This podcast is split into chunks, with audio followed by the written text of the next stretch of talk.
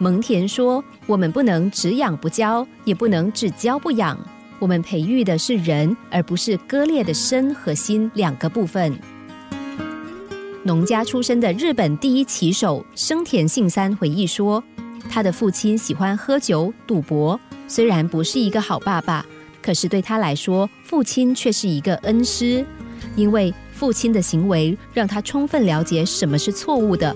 只要他不追随父亲的脚步，就不愁做错事了。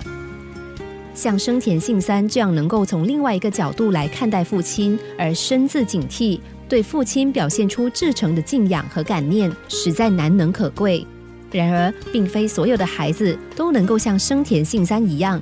有的孩子甚至如英国作家赫伯特所说的：“小时候使父母成为傻瓜，长大后又使父母成了疯子。”父母疼爱子女，应该出自天性，不必奢求孩子回报。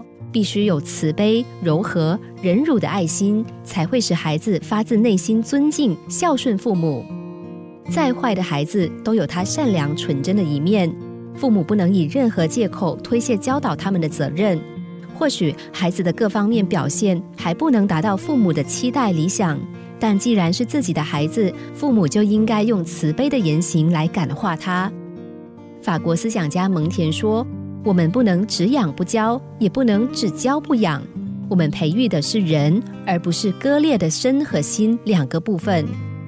父母和孩子相处态度必须坦诚，不要刻意想将孩子塑造成自己或是自己心目中的理想典型。